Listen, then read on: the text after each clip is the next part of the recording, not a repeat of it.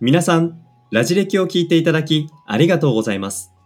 この番組は歴史を身近に感じてもらいたいと熱意を込めて話をする歴史大好きリートンとこの熱量をリスナーに心地よく届ける、相づちダメ出し、収録編集担当、音の職人、ソッシーとでお送りします。変化の激しいこんな時代に知ってほしい。そんな思わずシェアしたくなる歴史の話をお楽しみください。で、前回から、えー、親鸞、浄土真宗で有名な親鸞さんについて紹介してますけれども、まあ前回、こう、20年の修行を経て、自分のうん自力では限界があるっていうことで、うん。こう、お師匠さんについて、新しいこう、仏教をね、はい。作っていこうということをやるわけなんですが、はい。が、が、この法然のはい新しいその浄土宗っていう流れというのが弾圧を受けちゃうんだよね。弾圧？そう。一体誰が弾圧をしたんそれはだってさ、新しい教えっていうものが出てきたらさ、既存のさ、俺らの教えを信じてたらいいんだぜっていう既存仏教から、まあこう、弾圧を受けてしまうっていう流れがあり確、かに。あの、法然とか、で、その法然の中の弟子入りした親鸞さんは、すごくめきめきと、こう、実力をつけていって、すごく力のある弟子になっていたと。うん。なので、この法然とか力のある弟子、えー一切合切、はいえーみんなね、あの、しまあ、流刑にあっちゃう。ルケ。流刑。島流し的な感じですか？島流し的。その、京都か、京都から外にね、こう、うん追い出されてしまうということで、うん。えー親鸞はどこに行っちゃったのかな？新潟だったかな、うん。新潟に行っちゃう。うん。で、まあ、法然と再会することができずに、こう、親鸞さんは、まあ、あの、死んでしまうと。あ、ちょ、ちょっといいですか？今、えっと、島流しされて、死ん、亡くなってしまったのは、法然？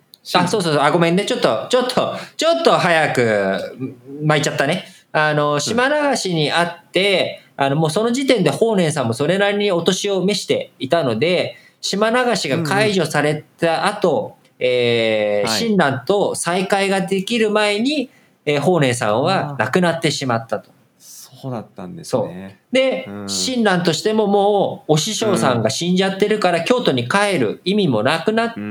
まあ、京都とか関東で、うん。えー修行というかね、まあ、生活の基盤を置いて考えていくと。うんでもこれが、その一つ浄土真宗っていうことがみんなの大衆に広がっていくいい基盤になっていったんじゃないのかなと思っていて。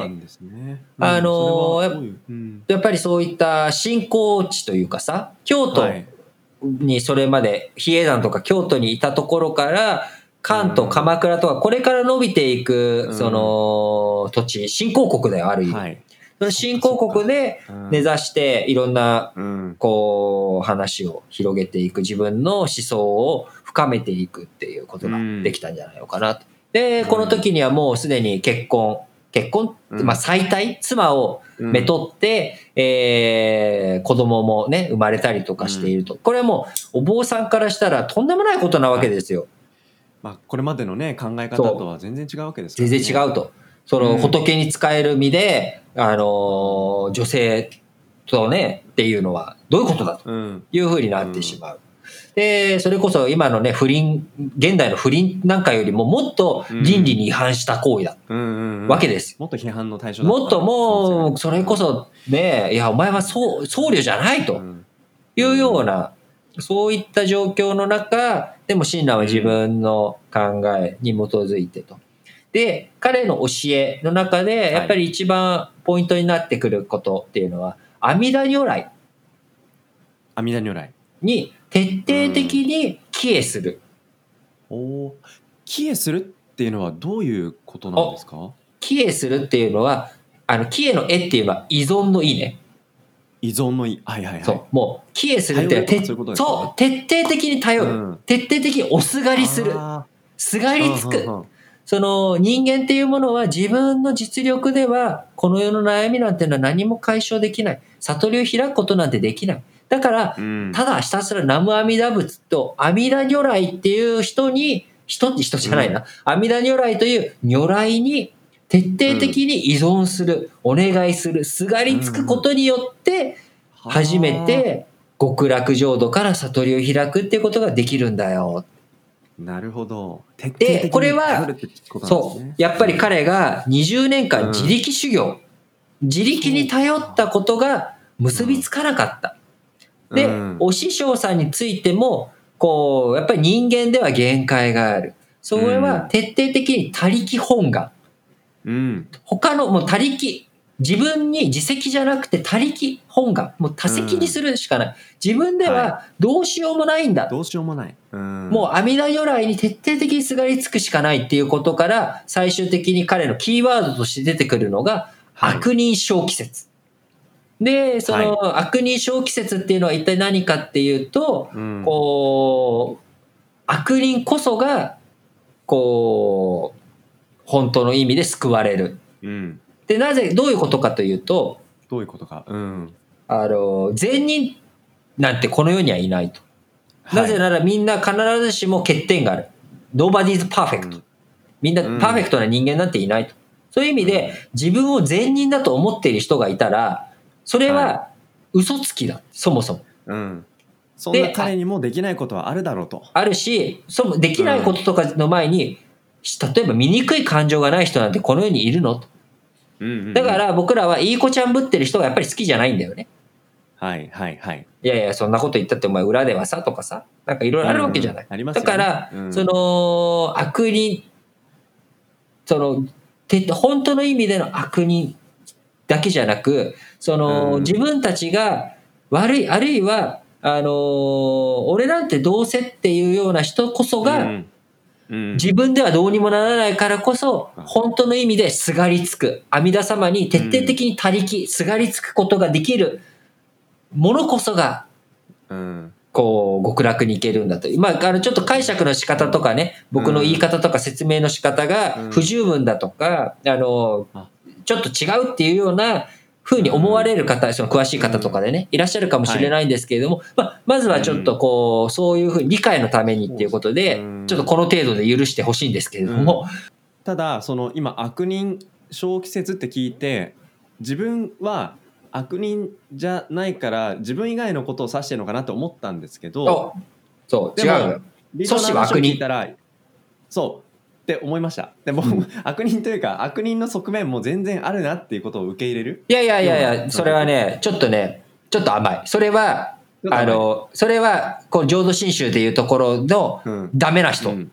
あそうなんだ。だからそういう側面もあるとかじゃなくて、あの、認めてないんだよ。ソッシーは、ソッシーは自分が醜い人間だっていうことを、そういう側面もありますっていううん、程度にとどめちゃってうん、そっかそって、それじゃダかなメ。るほどな。ほん、それ、本当に自分はもうどうしようもない人間なんだよ、俺なんでもそうなんだよ。っていうぐらいなってう、ん。初めてすがりつくことができる。なるほどな。っっていうところなわけ。だから結構このね、ああのもちろうん。んそれはお前の考え方だろっていうふうに言うのも当然あるあると思うんですけど、あのー悪人正気っていう、この悪人っていうのは、やっぱそれだけすごくむ難しい。うん。その、ソクラテスの無知の知とかとも通じることなんだけど、ここだけでも、やっぱり、あのーまあ、あのー、3時間4時間いくらでもこう議論ができちゃうポイントなんだけど、うん。まあ、それだけやっぱ難しい概念なんだよね悪人小季節って。うん。でだからこそ、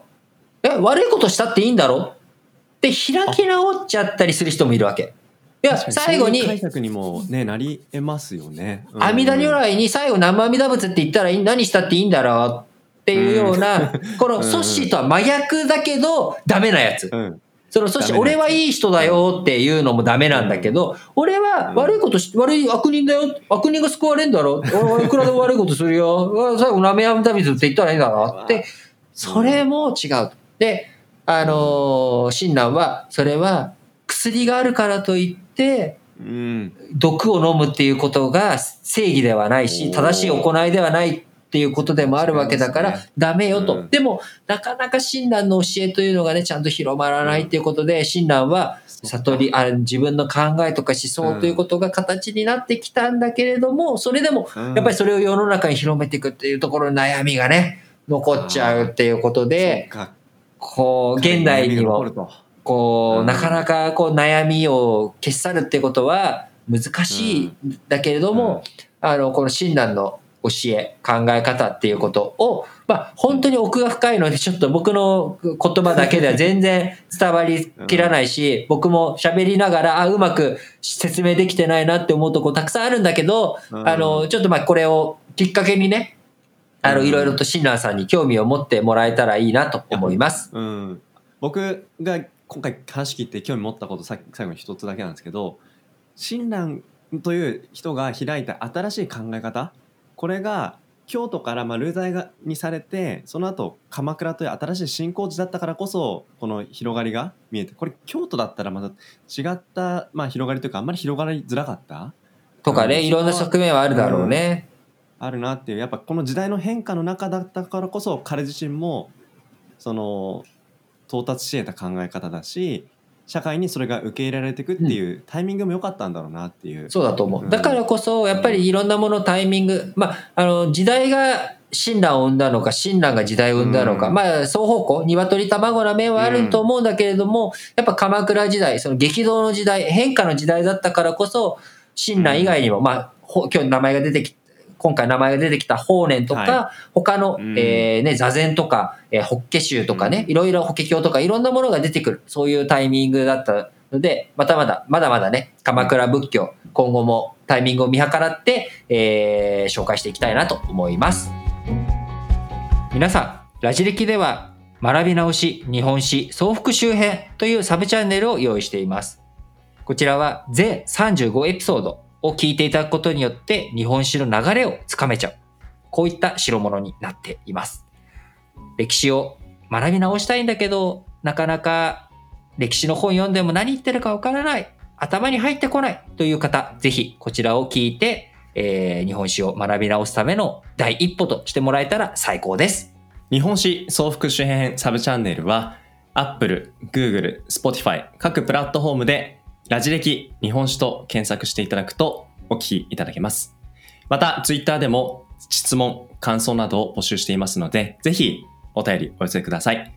Twitter アカウントはラジレキで検索してフォローしてください。それではラジオ歴史小話本日はこの辺りまでお相手はリートンとソッシーでした。